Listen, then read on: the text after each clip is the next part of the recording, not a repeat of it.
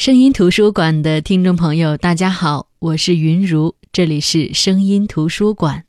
喜马拉雅 FM 是声音图书馆的独家合作平台。在之前分享《台北人》的时候，除了分享我自己对白先勇的小说《台北人》的一些感悟，也分享过他的两个故事，一个是一把青，另外一个是《花桥荣记》。最近有听众留言说想听《百年好合》里边的故事，那今天借这个机会，就想把《百年好合》里的一些故事分享给大家。今天跟大家读这个故事：昨宵起帐。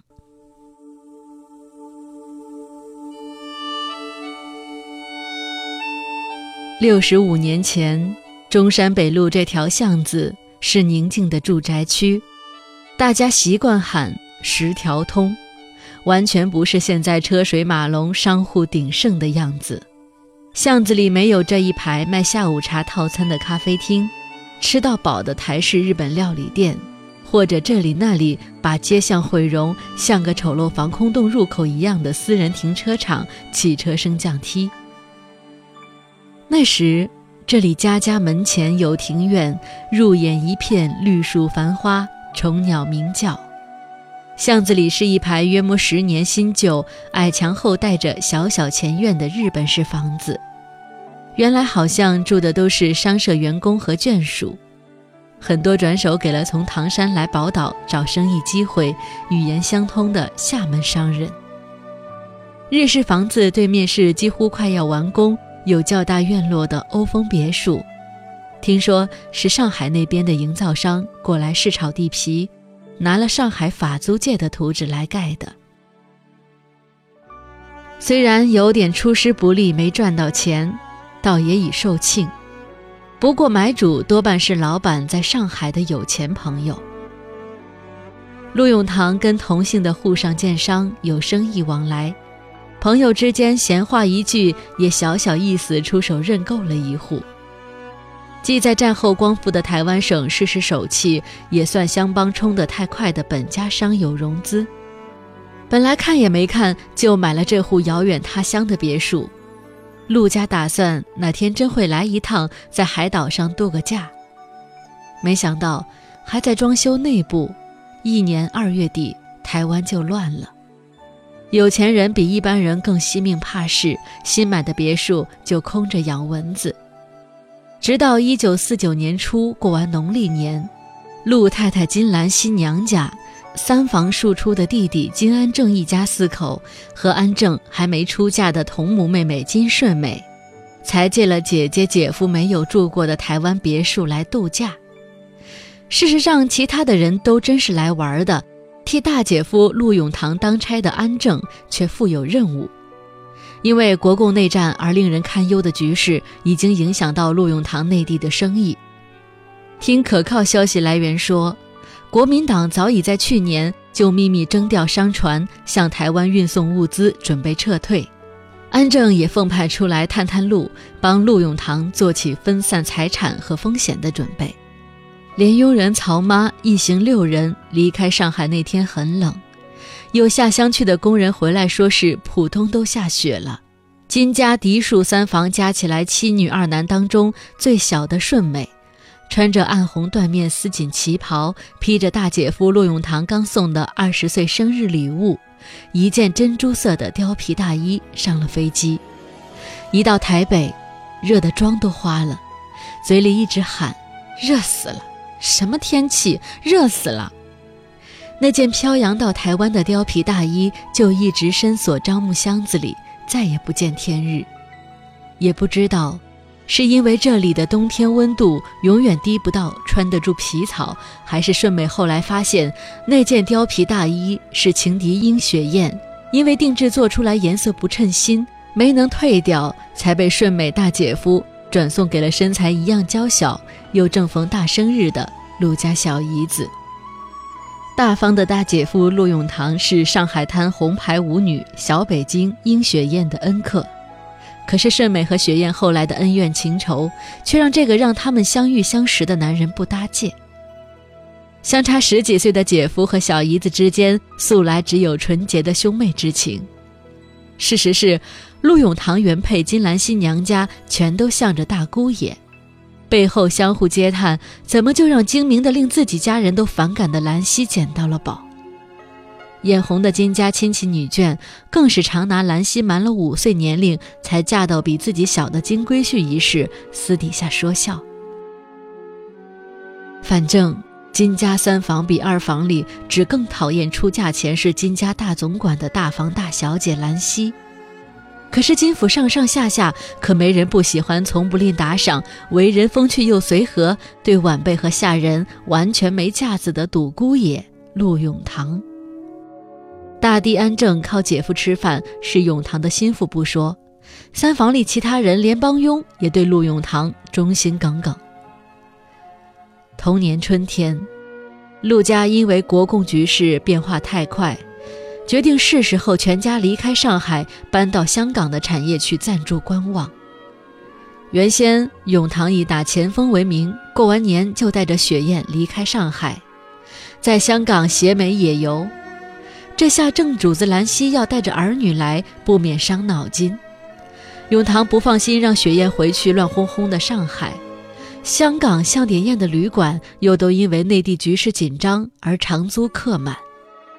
永堂只好把家人先藏到台湾，托给绝对可靠的七弟安正。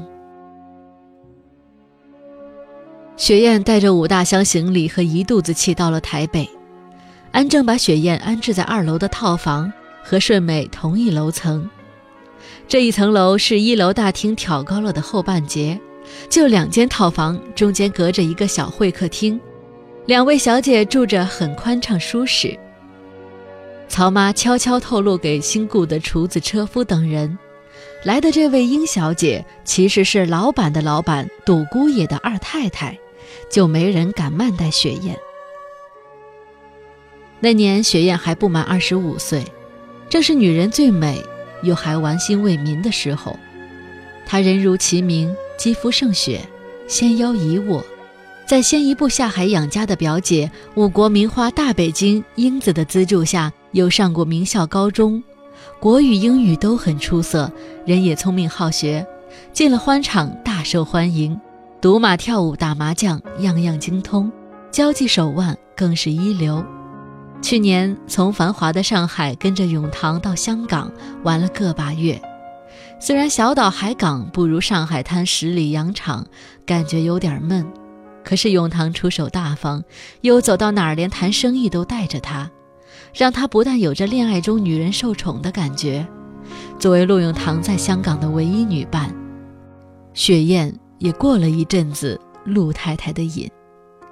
这下被放逐到跟上海比起来像乡下一样的台北，还让他跟永堂老婆的娘家人住在一个屋檐下，真是想了都叫人生气。兼之家乡局势吃紧，跟父母弟弟连消息都通不上，也让人心烦。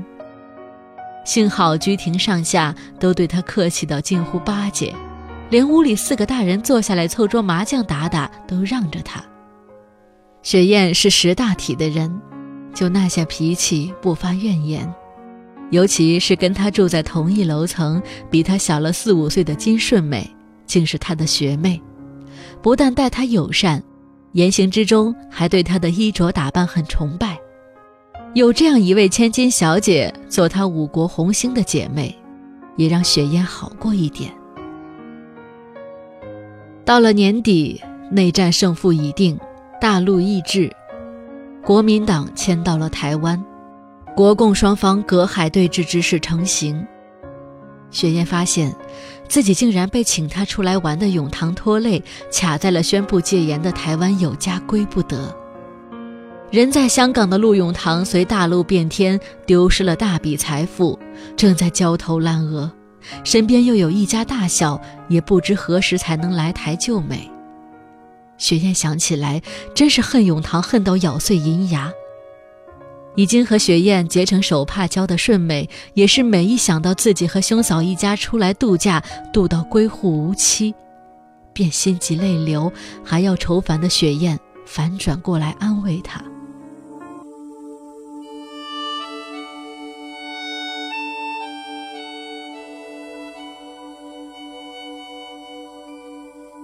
顺美经过中学同学拿到空军总部舞会的请柬时，兄嫂都鼓励她去参加。毕竟台北没有什么社交活动，而顺美也不小了，不出去认识些人，难道就因为国共打仗，把她留在家里做老姑娘？可是，顺美邀了雪雁一起去，就让自认对大老板如夫人负有监管职责的安正有点为难。然而，雪雁去哪里跟谁玩，何须情人内地的允许？一真一假两位小姐就细心打扮一番，高高兴兴的结伴出去跳舞了。有了第一次以后，顺美这个正牌小姐成了买菜时送的那根葱，一般都是请雪雁出去，顺便搭上顺美。不管怎样，两个女孩子就跟空军玩疯了。国民党丢失了大陆以后，东南沿海的空优成了台海最后的屏障。政府迁台半年多后，一九五零年六月，朝战爆发。几天之内，美国第七舰队就开进台湾海峡，正式介入了中国的内战。和老美渊源深厚的空军，更重新得到美国老大哥的青睐。老美把还能飞上天的飞机提供给台湾。最危险的侦察任务也交给小老弟。那时台湾飞官的脑袋都系在裤腰带上，大家过一天算一天，根本不去想下次上了青天还下不下得来。既然九霄云外粉身碎骨是迟早的事情，每一天就都要好好把握，尽情欢乐。一个个风流倜傥、万中选一的英俊青年，本就多情，加上过了今天不知道有没有明天，未婚的飞行员在感情追求上就比常人更炽烈、更无顾忌。毕东川在连队舞会上对雪雁一见钟情，整晚再没放开过家人的手，第二天还大胆地追到金家来。安正不在，安正太太不知如何是好，眼睁睁地看着大老板托管的小情人被野男人带出去。临关门，仿佛听见毕东川笑着问：“你亲戚看你看得挺紧呢？”雪雁也笑：“哼，管他呢，算哪门子亲戚？”那天晚上，东川很晚才送雪雁回家。发现外面院门锁上了，许愿笑着说：“糟了，他们把大门锁上了，我只有里面的大门钥匙。”两人在一起，开心的忘了怎么生气。东川也笑，说：“你家里该不会以为我不让你回来了吧？”他两手一撑，矫健的跳上了比半人略高的围墙，弯下腰，伸出双手对雪雁说：“来，我拉你。”小巧的雪雁搭着东川强壮有力的臂膀，娇笑着像坐升降机一样被举了上去。东川环着雪雁十八寸的纤腰，把她抱在怀里，说：“小心别磨坏了你的裙摆。”来，勾着我。雪雁含笑，双手合围上东川的脖颈。东川小心地把她抱过墙头。在另一边缓缓放下，雪雁就是把脸凑近，柔软的红唇从东川的面颊轻轻扫过。等雪雁一落地站稳，东川就跳过墙来想吻她。雪雁及时制止，低笑道：“你回去，别吵醒了人。”东川道：“我看着你进去。”他跳回墙头上，坐等雪雁蹑手蹑脚地消失在门后，才一跃而起，吹着口哨离去。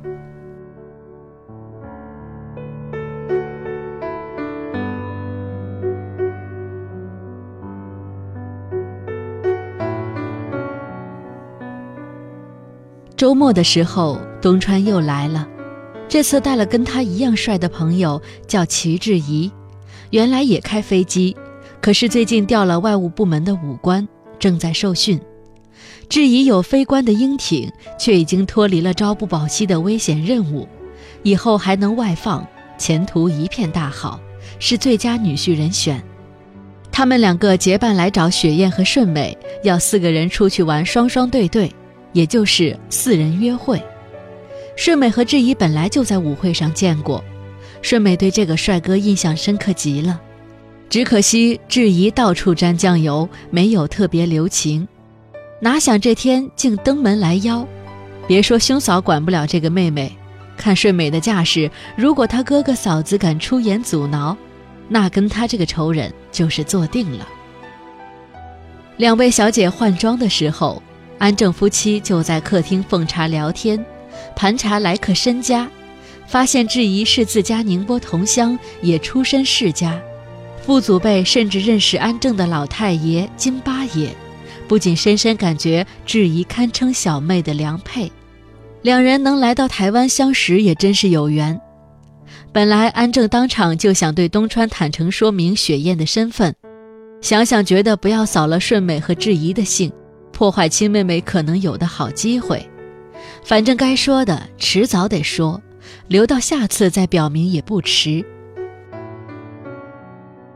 没想到后来四个人接连结伙出游了好几次，却都能赶上主人夫妇不在家。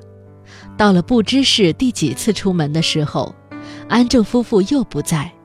事后知情的安正在晚饭时很不高兴地跟太太说：“今天晚上要等他们回来，一定要把话挑明了。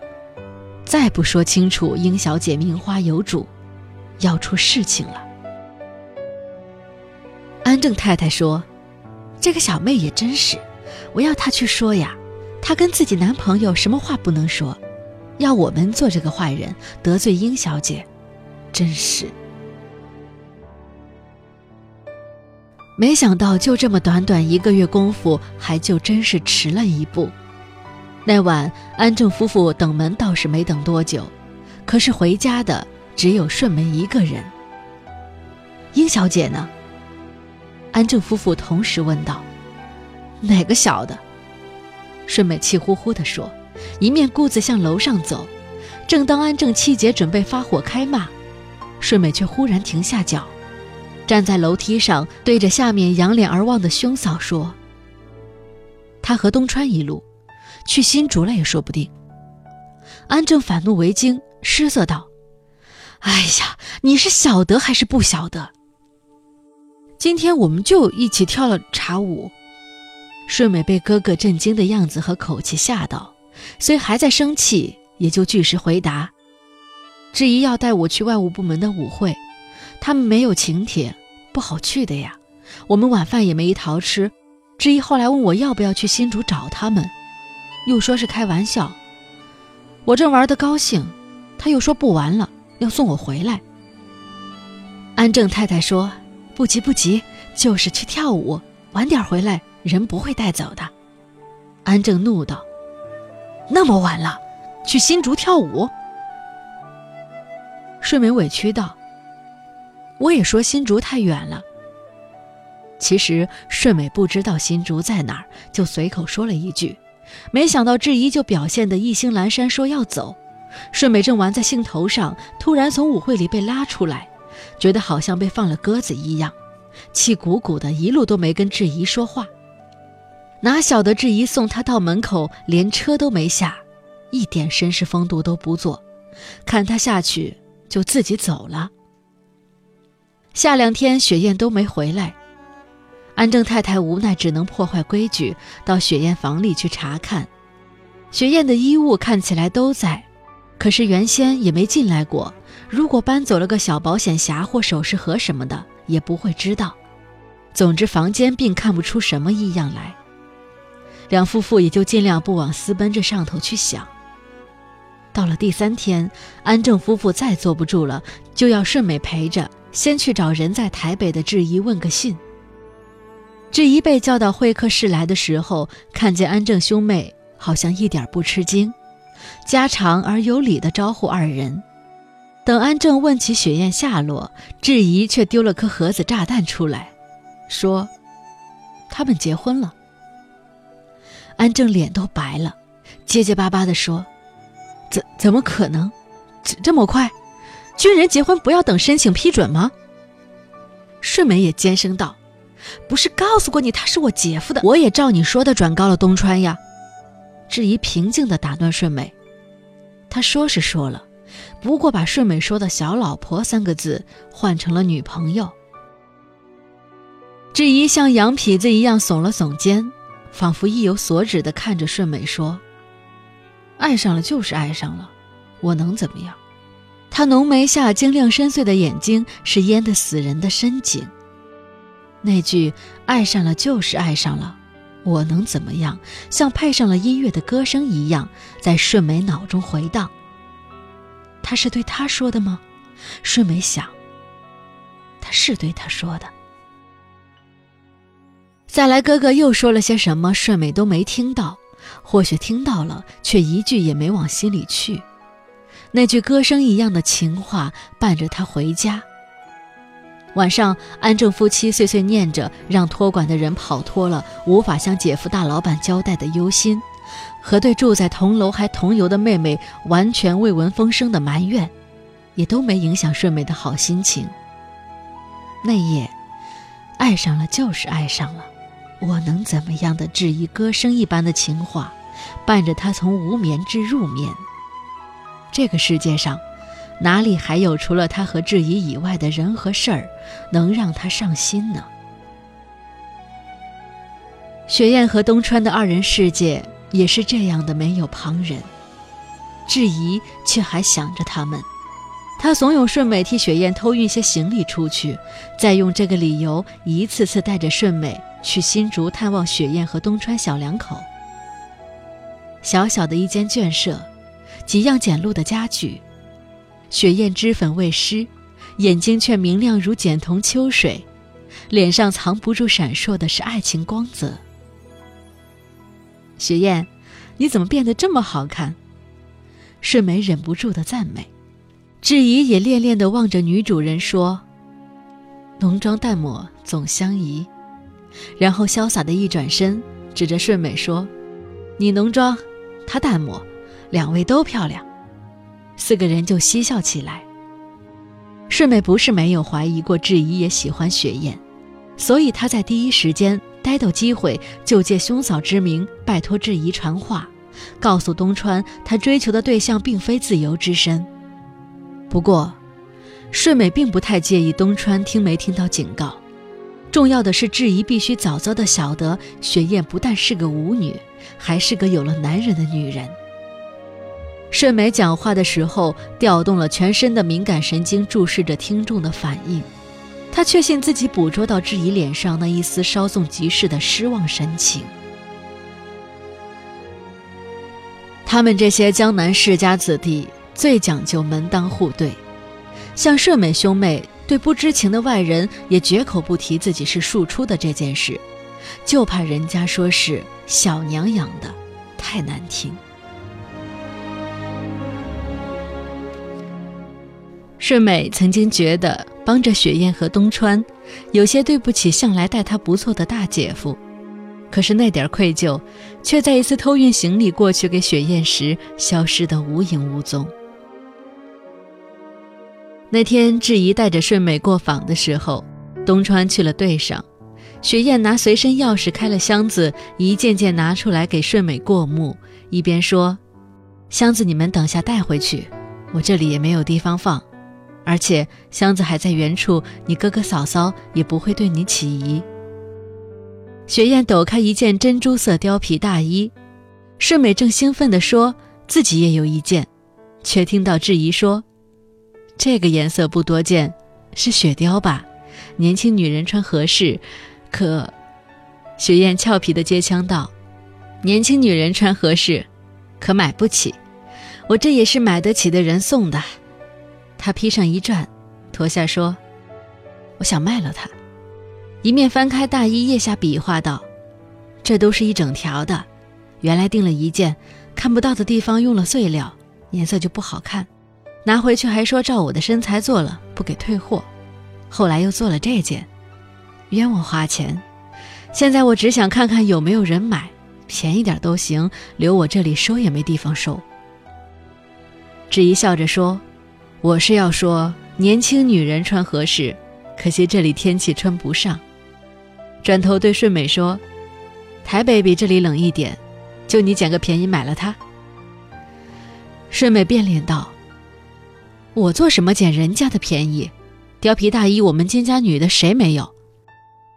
质疑还要争到颜色稀罕，雪雁已经看出苗头不对，悄悄碰了质疑一下，要他今生。这个小动作又被顺美看在眼里，心想雪雁自己有两个男人，还跟她的男人碰手碰脚，眉来眼去，就更加生气。一直到告辞都板着张脸。回台北的车上，他跟志怡说：“以后你别来叫我了。”咦，生气啦？就问你不喜欢二手货，新的我可买不起。志怡一边开车一边逗弄顺美，大小姐脾气这么大，不至于吧？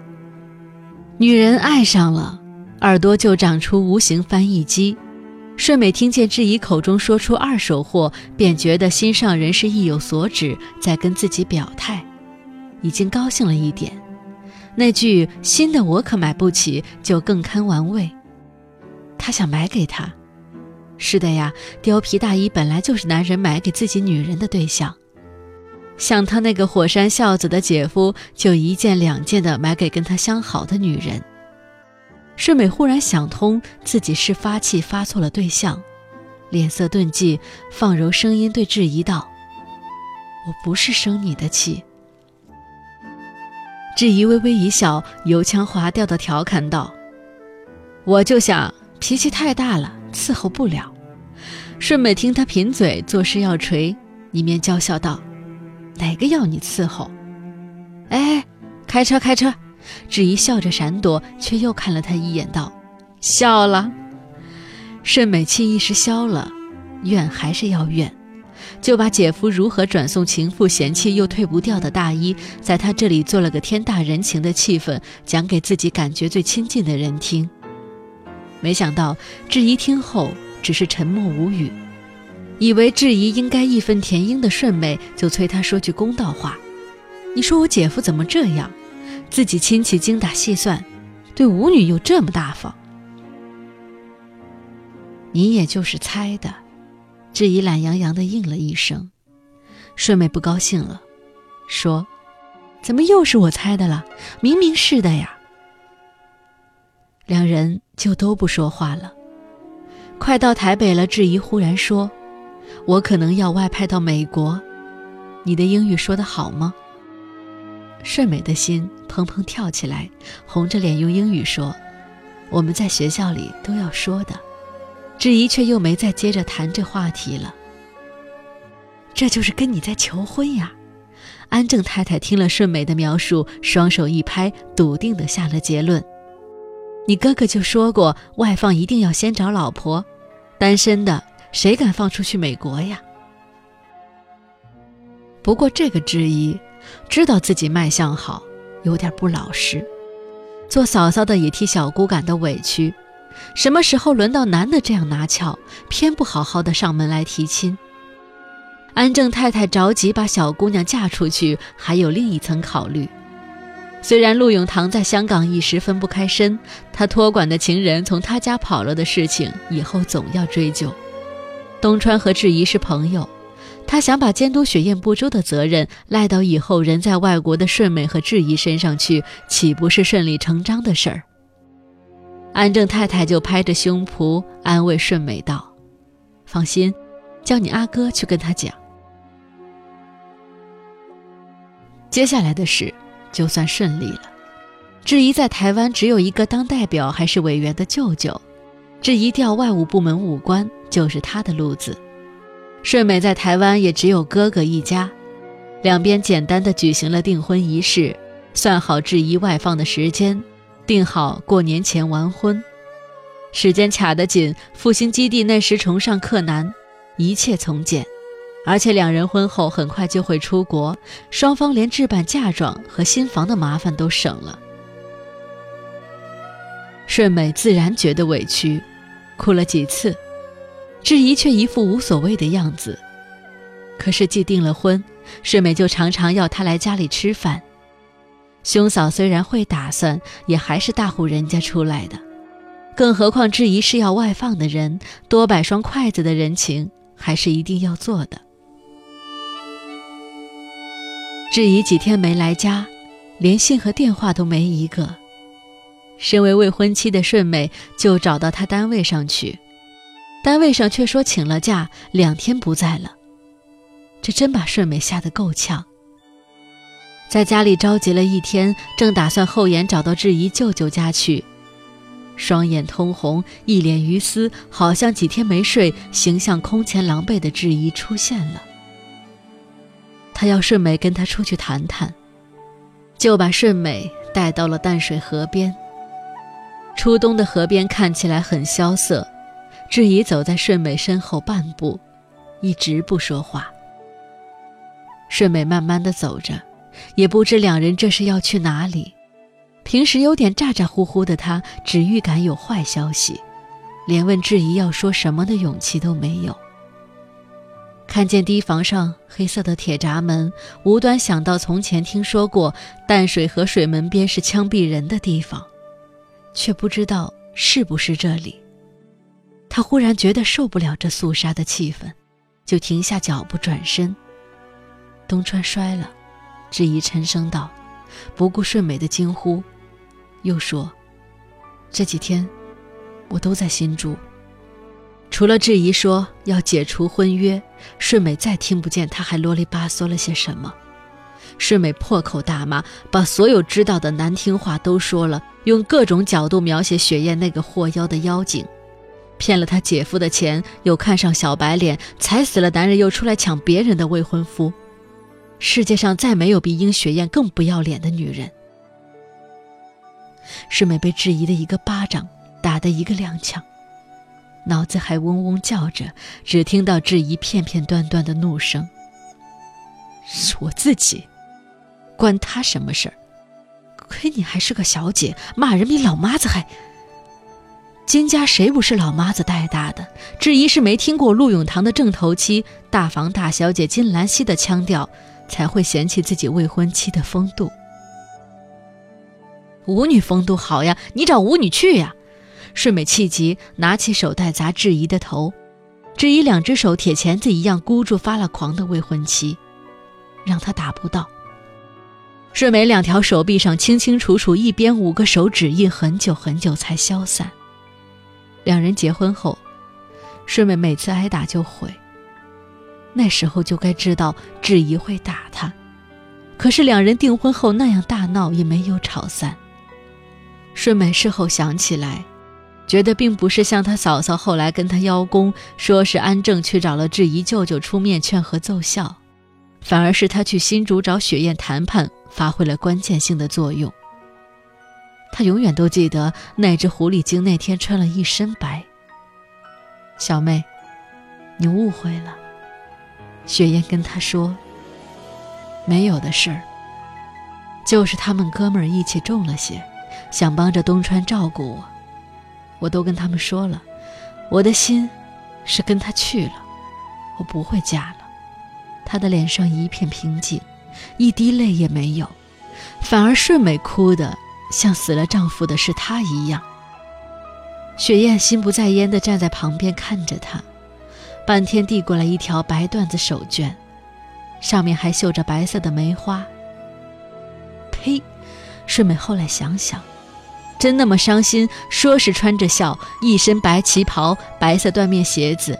哪里不像这条手绢一样，暗暗绣着同色的花？后来说是到台北开了公馆，做着交际花，还穿一身白，看不出来的讲究，就是存了心的要勾摄人。顺美瞪着那条手绢，那天被他不小心捏在手里，一路抽抽搭搭的带回了台北的。他确信自己洗了以后，本想哪天还给雪雁。却就再也没见过。虽然那以后就忘了有这么条手绢，可他绝对没有带到美国来。怎么会在质疑放勋章的小木匣里跳出来？那时候顺美小孩都生两个了，质疑还打他，他把扯得稀烂的手绢丢在他脸上，用刻薄的话骂那个两夫妻几年都没见过的贱货。质疑一边动手一边动口：“你疯了！我在美国，他在台湾，你赖我，你要找个搭界的。”恨呀！没见过没联络都能藏一条手绢偷着想。顺美的嫉妒让他心痛到连质疑落在他身上的拳头，都成了解脱。你打呀！你打死我好呀！顺美披头散发，像斗牛一样的冲向他的仇人。质疑狠心的把他一推倒地，说：“我怎么就摊上你这么个泼妇？”第二天，顺美涂上厚厚的粉，遮住脸上撞到地板的青紫，去双向园参加酒会。穿着晚礼服，拿着香槟酒杯，站在一身戎装、英俊挺拔的丈夫身边，夫妻看起来还真是一对璧人。可是，两人为了那个不在场的第三者常打架的事儿，还是造成了影响。质疑当届任满，奉调返台。质疑离开台湾几年功夫，雪燕当家的英公馆，已经是台北有名的地下娱乐场所。不少原先沪上的达官贵人都喜欢到这个类似现在私人会所的地方来打牌吃饭。雪燕算起来早过了三十岁，可是他的年纪却好像从他变寡妇那天便冻结了。他还是一身绣着暗花的白色旗袍，停停频频地走进牌桌，停在质疑身后，柔仪轻单击他的肩头，算是拦住了他正想打出去的那张牌。质疑头侧仰，笑看雪雁一眼，手指挪到另一张麻将上面，感觉雪雁难以察觉的笑意，手指一弹，那张牌飞入海底，安全过关。散局了，质疑过去找雪雁道谢。雪雁微笑道：“你本来不打牌的。”质疑深情地望着他说：“我倒想跳舞，你这里不跳。”是没跳得好。雪雁说：“哪天带他一起来我这里玩，我们姐妹也多年不见了。”志怡心想：“顺美可没把你当姐妹。”有些顺美提到雪雁用的形容词，连他一个男人也骂不出来。志怡想着微笑了，他其实是个顶有幽默感，还有点爱耍宝的男人，只不知道为什么他的笑话在自己老婆跟前一个都不想说。他在家里根本连笑脸都难得有一个。哎，你这个跟自己傻笑的毛病。雪雁说着，自己也展颜一笑，道：“回家吧。”那桌几个打得大了，就转身要走开。这番风情看在质疑眼里，却感觉有对他的怜惜，就大起胆子，一把拖住雪雁的手，说：“你不答应嫁给我，我就天天来。”雪雁一只小而柔软的手就随他握着不抽回来。口中却说：“你是东川的兄弟，我把妹妹嫁给你了，不是？东川要我照顾你的。”这一放正经了说：“他不会要你出来做生意。”雪雁叹口气，轻轻睁开手道：“东川把我托给你和其他三个，难道都要去嫁？”说着，雪雁把头一歪，像年轻时那样。带点俏皮地说：“不要看我这里排场不大，也要养四五口人呢。”是殷老板，质疑也说笑道：“你这里的麻将，都怕我都打不起喽。”事实是，志怡确实已经打不起了，连顺美都晓得她闹了亏空，薪水袋拿回来是空的，家里要动的积蓄。顺美当然不依，夫妻又打闹起来。顺美找了安正太太，一把眼泪一把鼻涕哭诉：“他赌呀，不让他出去搓麻将，他跟我吵要打我。”唉，要是你们那个时候不回来就好了。做嫂嫂的半天不说话，最后小心地说了一句废话。俗话说得好，救急不救穷。不要看顺美和志怡去美国几年回来，自己房子买了，儿女都送贵族小学，排场摆得蛮好看，可赌，却是个无底洞呀。安正太太决定把话先说死，亲兄嫂不比人家是夫妻，哪个会替妹夫扛赌债？那，你看我们有家回不去，到台湾都几年了，看起来花园洋房住的么是挺阔气，只有你做妹妹的，晓得我们的老底。安正太太皱起鼻子，做出为难的样子。你晓得的，赌姐夫花擦擦，香港好娶姨太太的，台湾都不行。独阿姐想来个釜底抽薪，搬到台湾来，他们房子收回去，我还要出去借人家房子。像你多好，美金赚一次，房子现在涨价又赚一次。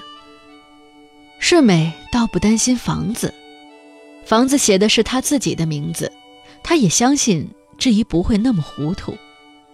问题是，质疑原来不喜欢打牌，牌技比他差得远，出去老输钱，真让他不甘心又担心，怕他碰上的是老千。偏偏打牌的地方他又不肯说，问急了还翻脸，兄嫂靠不住，顺美只好自己想办法。除了顺美，还有一个人也不喜欢质疑打牌。不要跟他们几个玩麻将了。赌局散后已是凌晨，雪雁送告辞的质疑到门口，柔声劝他找几个朋友。到我这里玩桥牌，吃吃饭。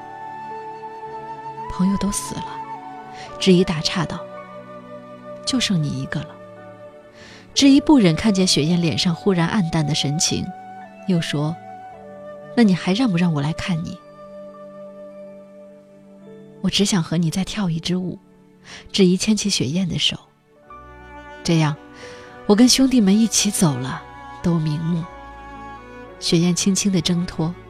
道快回家吧，顺美在等你呢。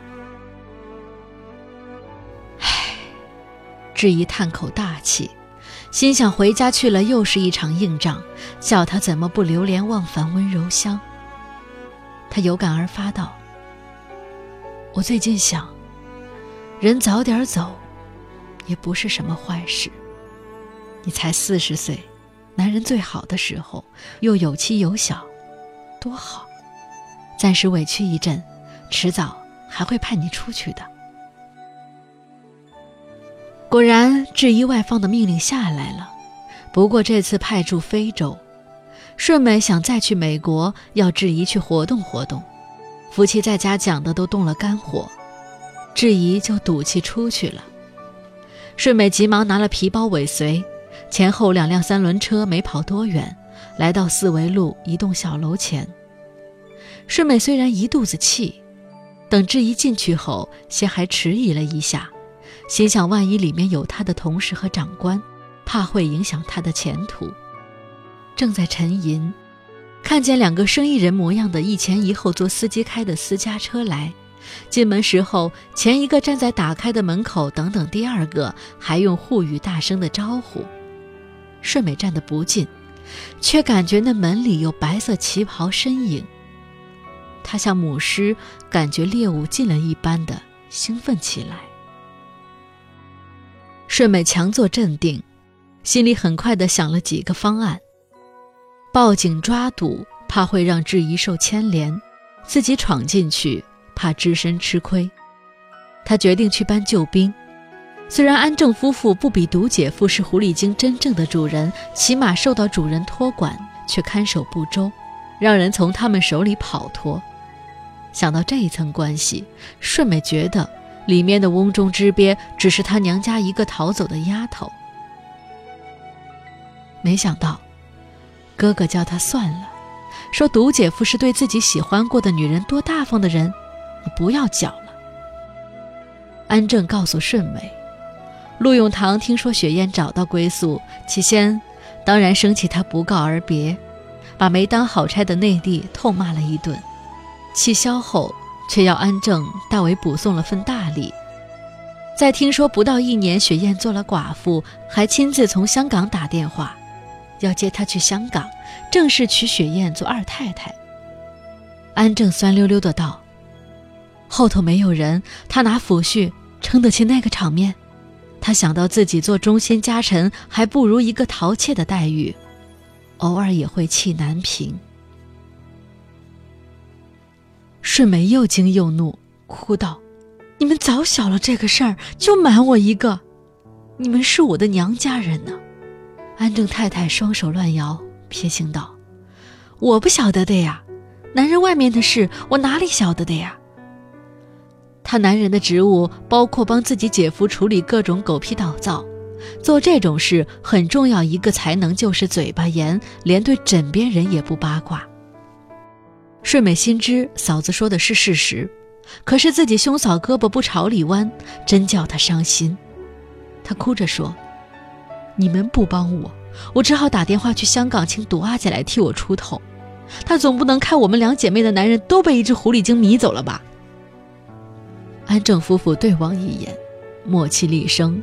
安正把脚一跺，怒声道：“叫你不要脚！”一面走出房间，留下姑嫂两个。大家庭的人对这些身段都不陌生。顺美知道这个任务是落到了嫂子身上，就耐心地等待安正太太换出门衣裳，姑嫂一起上阵。顺美一到小楼门口，听见里面欢声笑语，麻将哗啦啦，想到自己刚在兄嫂面前哭断肝肠时，狗男女正在这里寻欢作乐，不免怒向胆边生。叫门的时候，已经像是在叫板。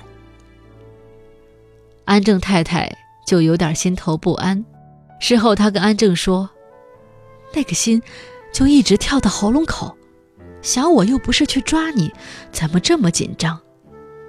现在想想，就是觉得要出事体。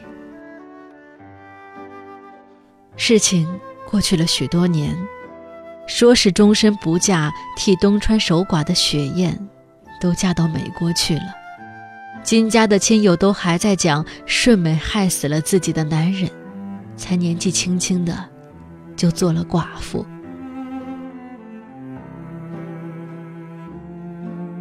那天要不是顺美进门就推家具摔摆件，看见雪雁过来就冲上去要动手，质疑不会着急到心脏病发。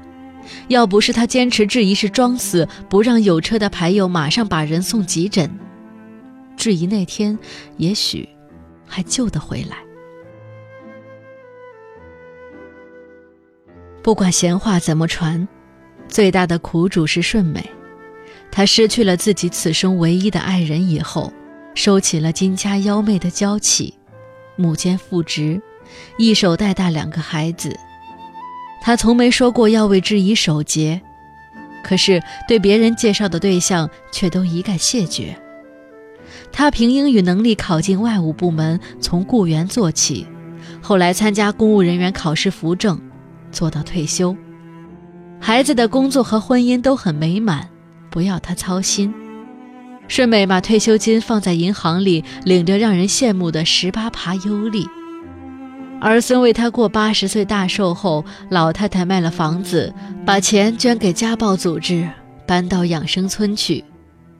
从前让人背后叫十三点的上海文人金八爷的千金小姐，最后变成了一个健康独立、对一切有规划的老人。